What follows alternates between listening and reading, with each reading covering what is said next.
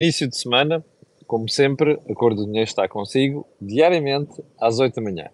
A edição de hoje corresponde ao dia 7 de agosto do ano da graça de 2023 e, como sabe também, o meu nome é Camilo Lourenço. Uh, e o que eu tento fazer aqui todos os dias às 8 da manhã é garantir que nós conseguimos ajudar a interpretar factos económicos e factos políticos. Apenas isso. Um, antes de irmos ao programa de hoje, quero fazer o disclosure habitual e a lembrar que este canal tem uma parceria com a Prozis, o que significa que quando você for ao site fazer compras, basta na saída escrever Camilo, onde diz cupom promocional, antes do checkout, portanto, e isso habilita um desconto de 10%. Mas você pode acumular este cupom com os outros que eu vou aqui divulgando, nomeadamente no Instagram, em relação a outros descontos no site da Prozis.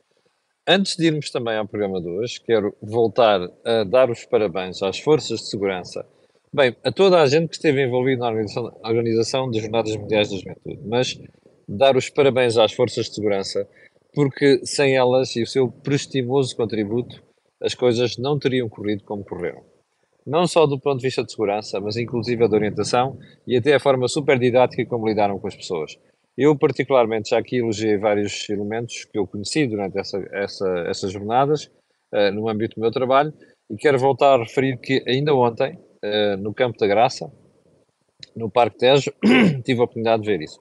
A prestimosa colaboração das Forças de Segurança que nos ajudou a facilitar o nosso trabalho. Não é abrindo cunhas, nem deixando de passar à frente dos outros, nada disso é facilitando o trabalho e até de forma pedagógica. Portanto, ficam aqui os meus parabéns inteiramente dedicados às forças de segurança. Bom, vamos então ao programa de hoje e, como sempre, vamos começar pelo período antes da ordem do dia. E por onde? Não é por Portugal, é por Espanha. E para dar conta do facto de as coisas parecem estar a ficar um bocadinho menos feias para Alberto Núñez Feijó o líder do Partido Popular, que, como sabe, ganhou as eleições uh, legislativas em Espanha, mas pode, ou melhor, toda a gente diz que não vai fazer governo. Eu vou-lhe mostrar aqui a manchete do ABC de hoje. O ABC é um jornal conservador. Uh, foi, fui buscar a manchete ao Sapo Jornais, o seu, o seu dono, e diz aqui que Alberto Núñez Ferró uh, pede permissão para governar um, sozinho. Depois de o partido Vox, o partido de extrema-direita, um, ter renunciado a entrar no, no executivo, no governo. E isto é muito importante porque o PNV, que o Partido Nacionalista Vasco, Vasco perdão, tinha posto como condição que o Vox, para apoiar o, o PP, que o Vox não integrasse o governo. Portanto, o facto do Vox ter, ter abdicado dessa pretensão parece abrir aqui uma página mais fácil, ou melhor, mais amigável, mais palatável para uh, ser Primeiro-Ministro. Ou, se quiser, Presidente do Governo, como se diz em Espanha. Vai ser assim? Não sabemos, até porque uh, Pedro Sánchez continua a sua negociação muito intensa junto do Junts, os separatistas da Catalunha e Carlos Puigdemont para poder aceder à presidência do governo. Aguardemos. Ponto seguinte. E o Ministro da Cultura em Portugal insiste na estupidez de meter, pelo menos durante um ano, 30% de música portuguesa uh, nas playlists das rádios. Esta mania que os governos têm de impor pela via de ideologia aquilo que lhes apetece é inaceitável. É uma estupidez. A malta pensa que só por imposição de cotas, que estão cotas naturalmente, se resolve o problema. Ou seja, vamos educar a classe operária. Ah, não, isso era o Arnaldo Matos nos anos, nos anos 60, não é? O, conhecido como, a malta mais nova não se lembra disto, mas era o educador da classe operária. E isto aqui é o educador dos ouvintes de rádio. Pá, como se ouvintes de rádio precisassem de educadores, nomeadamente quando dão pelo nome de Pedro Adão e Silva, não é? Uh, já disse aqui várias vezes, conheço bem o Pedro Adão Silva, já fomos colegas a trabalhar precisamente na rádio. Um, isto aqui não é mais do que uma dasquelas jogadas do governo para aparecer bem junto de certas classes e certo, de certos lobbies, nomeadamente lobbies da cultura, nomeadamente o lobby da cultura portuguesa, música portuguesa. Repara uma coisa, a música portuguesa tem ganho destaque, utilidade, de, um, uh, adeptos nos últimas, nas últimas décadas. Mas nada disto ficou a dever a cotas criadas pelo Ministério da Cultura.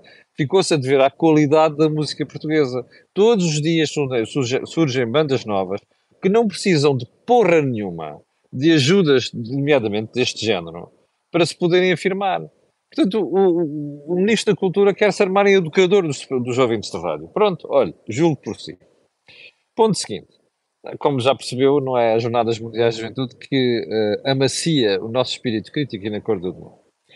Um, o ponto seguinte é a manchete do Jornal Notícias de hoje. Eu vou-lhe mostrar. Atenção, isto não é uma crítica ao JN. O JN faz o seu trabalho a dar conta destas coisas. Diz assim: mais alunos perdem bolsa por falta de aproveitamento. Que aproveitamento é esse? É o aproveitamento escolar. Ora bem, diz aqui a chamada, abaixo da manchete, insucesso escolar é causa de 22% das recusas de apoio no ensino superior e as associações alertam para ansiedade financeira e pressão dos deslocados. Eu vi esta manchete ontem, quase à uma da manhã, na CNN de Portugal. Estava a ver as notícias, a ver o balanço da Jornada Mundial da Juventude e o jornalista apresenta as manchetes de hoje e apareceu com esta. E a primeira coisa que eu comentei quando escrevi uh, o, o, tema para hoje de manhã é: eu não conseguia ler, mas de certeza que vai começar a haver agora a reação dos lobbies. E a reação dos lobbies é os coitadinhos e não sei das quantas. Olha, hoje de manhã, quando abri o jornal, aliás, olhei bem para a manchete aqui no, no Sapo uh, Jornais, uh, foi a primeira coisa que reparei.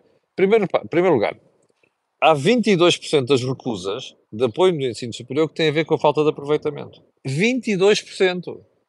Quase um quarto dos apoios não se concedem porque os alunos não passam de ano. Bem, desculpe lá. Isto faz sentido ou não faz? Eu não tenho a mais pequena dúvida. Então, você anda a chumbar e ainda quer apoios do Estado, ou melhor, dos outros contribuintes? Primeira questão. Segunda questão. Estava mesmo a ver o que vinha a seguir. As associações alertam para ansiedade financeira e, e quê? E pressão dos deslocados. Balha-me Deus, já que estamos a falar no Jornal do Norte, balha-me Deus. Então, a malta quer andar a chumbar e continuar a merecer apoios. Epá, desculpa, mas não é assim, não é? Os apoios estão e muito bem condicionados, entre outras coisas, ao aproveitamento, aproveitamento escolar. Não é para andar, malta andar a fazer férias e gazetar as aulas ou então não estudar e chumbar. Que eu saiba.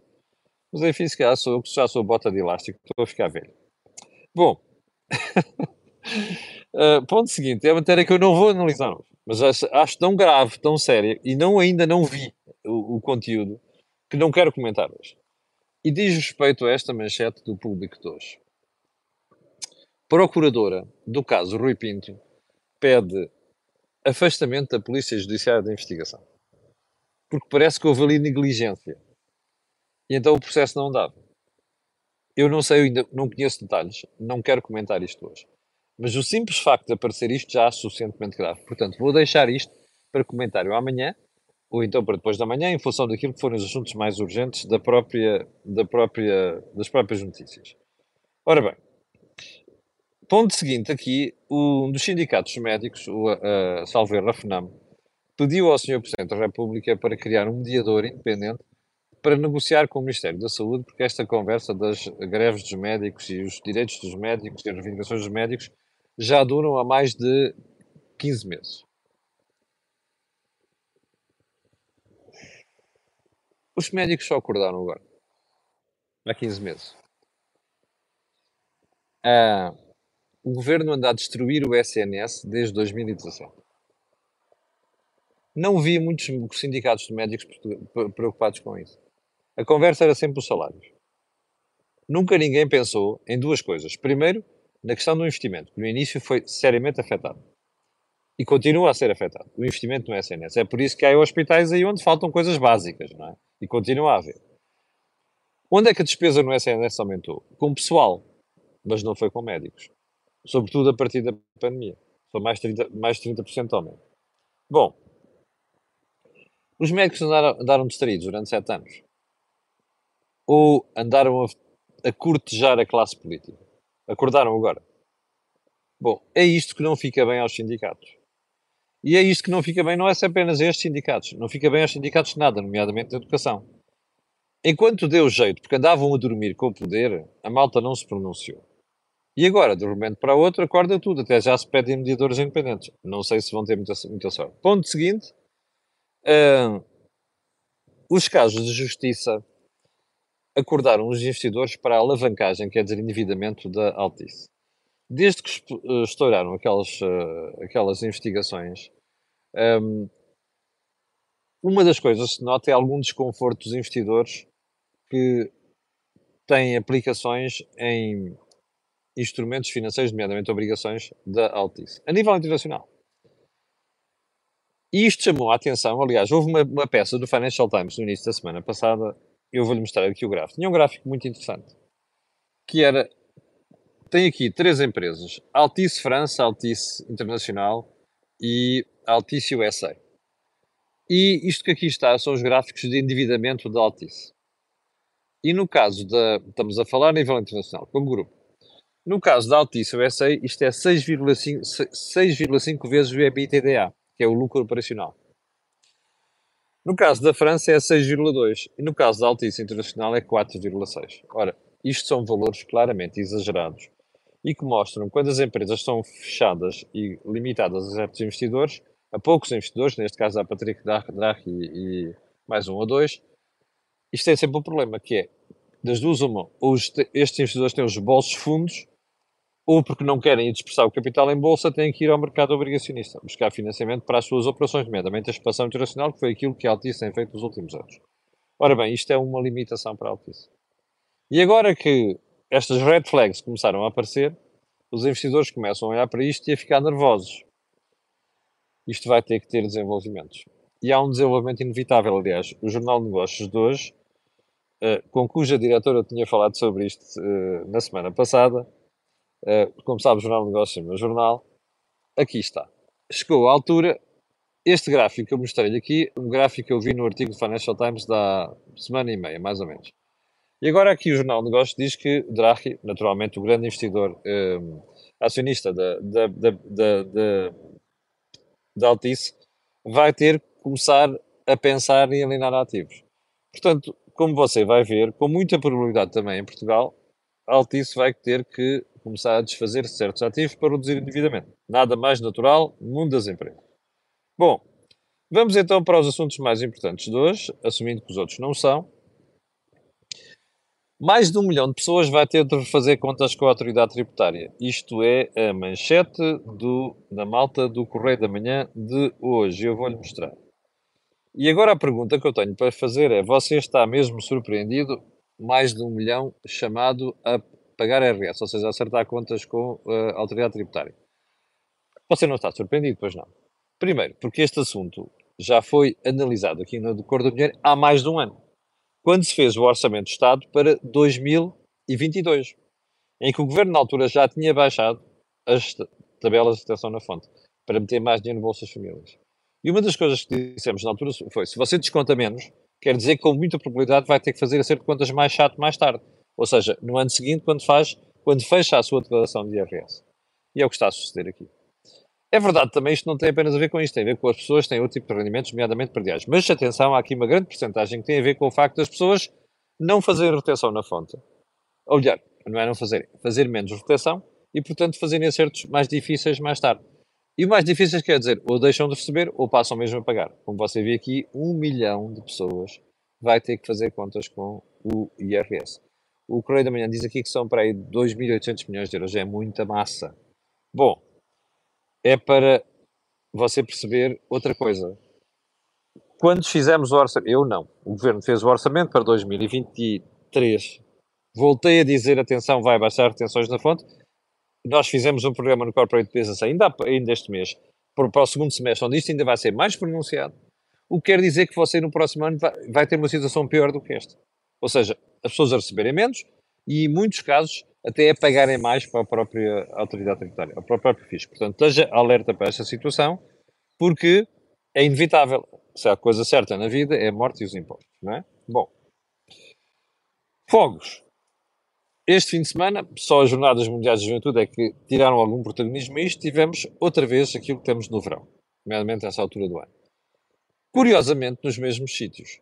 Castelo Branco, depois aquilo que chegou ali a Proença Nova, um, agora esta madrugada foi Orem, no fim de semana foi Odmira, eu lembro-me que estava a trabalhar uh, no sábado fora de Lisboa e estava a ver o fumo que vinha de Odmira, com o risco de passar já para as serras de Monchique, e você pergunta e diz assim, espera aí, mas eu conheço estes nomes, Castelo Branco, não é conhecer da geografia, nem das passeatas lá, que são sítios bons para ir, não é? Castelo Branco, Proença Nova, Odmira, Orem, Monchique. Oh, são nossos conhecidos. Já percebeu porque é que aqui andamos a brincar, obviamente, atrás, depois de brincar com coisas sérias? Há mais de uma semana a dizer assim, por favor, não teste os meios de combate aos incêndios. Já percebeu? É que isto é tudo a mesma marmelada. É todos os anos. E é todos os anos nos mesmos sítios, ou quase nos mesmos sítios. Bom, já agora não vou atear fogos noutros sítios só para dizer que não é nos mesmos sítios. Isto não é surpreendente, mas é preocupante. Porque quer dizer que nós não estamos a corrigir os desequilíbrios que temos no setor, não é no combate, é na prevenção e outras coisas. Apesar destas coisas acontecerem há décadas. As tragédias são de 2017, remember? Já lá vão quase seis anos. E parece que nada muda. Algumas coisas vão mudando. E há uma coisa preocupante nisto tudo. Aqui há duas semanas, o, já falei nisto muito por alto. O Dr. Tiago Oliveira, que é o responsável ali da agência para estas matérias, veio criticar que toda a gente mete dinheiro demais no combate aos incêndios, nomeadamente nos bombeiros ou nas sessões de bombeiros, do que mete na prevenção. Caiu o caralho de trindade sobre ele. As sessões de bombeiros, um, o Dr. Nunes, muito pressuroso, veio logo fazer críticas, as autarquias também. Já viu? A primeira pergunta que você tem de fazer é, é esta: o que é que é isto? São lobbies. Não tem outro nome. São lobbies. E são lobbies poderosos. E não tem nada a ver com nós não temos respeito pelos bombeiros, temos todo o respeito pelos bombeiros. A questão é que nós estamos a inverter os papéis aqui. E ele tem toda a razão nas críticas que fez. Era bom que o país se levantasse em armas, entre aspas, para defender aquilo que é preocupação que o Tiago Oliveira já manifestou nessa matéria porque senão não conseguimos conter este, este, este flagelo. Bom, vamos deixar os blocos de parte e vamos para as Jornadas Mundiais de Juventude. Não há outra forma de designar isto senão um monumental sucesso. Ok? Não há outra forma de olhar para isto sem pensar naquilo que já falámos aqui sexta-feira, que é nós estamos a ver o futuro da Igreja a mudar a cores ao vivo, ok? E em direto. Qual é a dimensão dessa mudança? Não sabemos ainda. A Igreja move-se muito devagar. Há coisas que eu tenho a certeza que vão acontecer, como já referi aqui sexta-feira. A questão é o timing.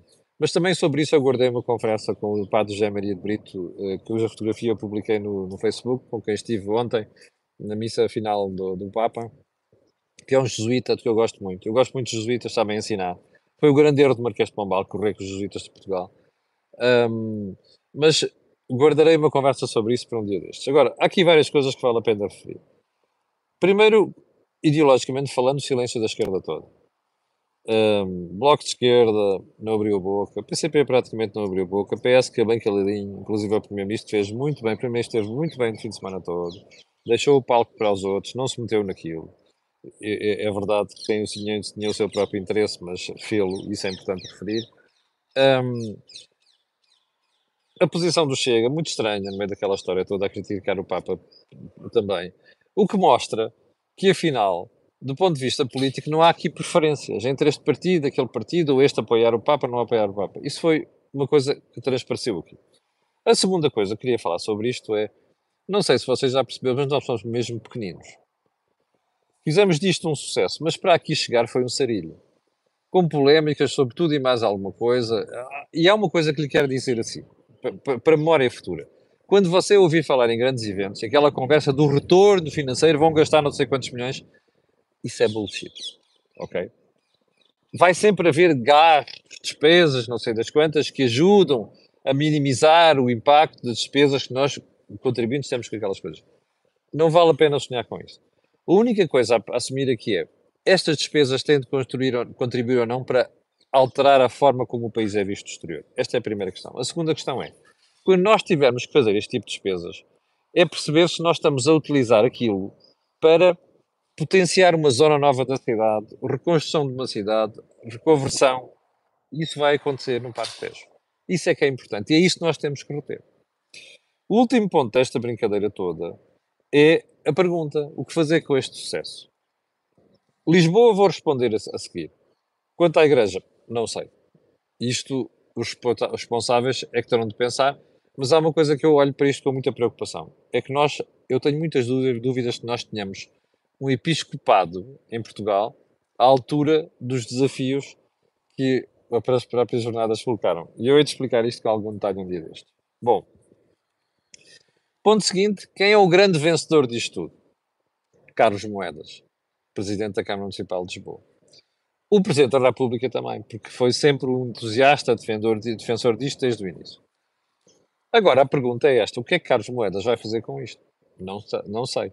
Mas se eu estivesse no lugar dele, pensaria, do ponto de vista político, porque eles têm ambições, como é que vai capitalizar toda esta brincadeira. Há uma coisa muito estranha no meio disto tudo. uh, Ricardo Leão, o Presidente da Câmara Municipal de Louros, não soube aproveitar o destaque que tudo isto poderia ter e pode ter para a sua carreira. Não sei porquê. Acho que foi um erro não ter capitalizado isto.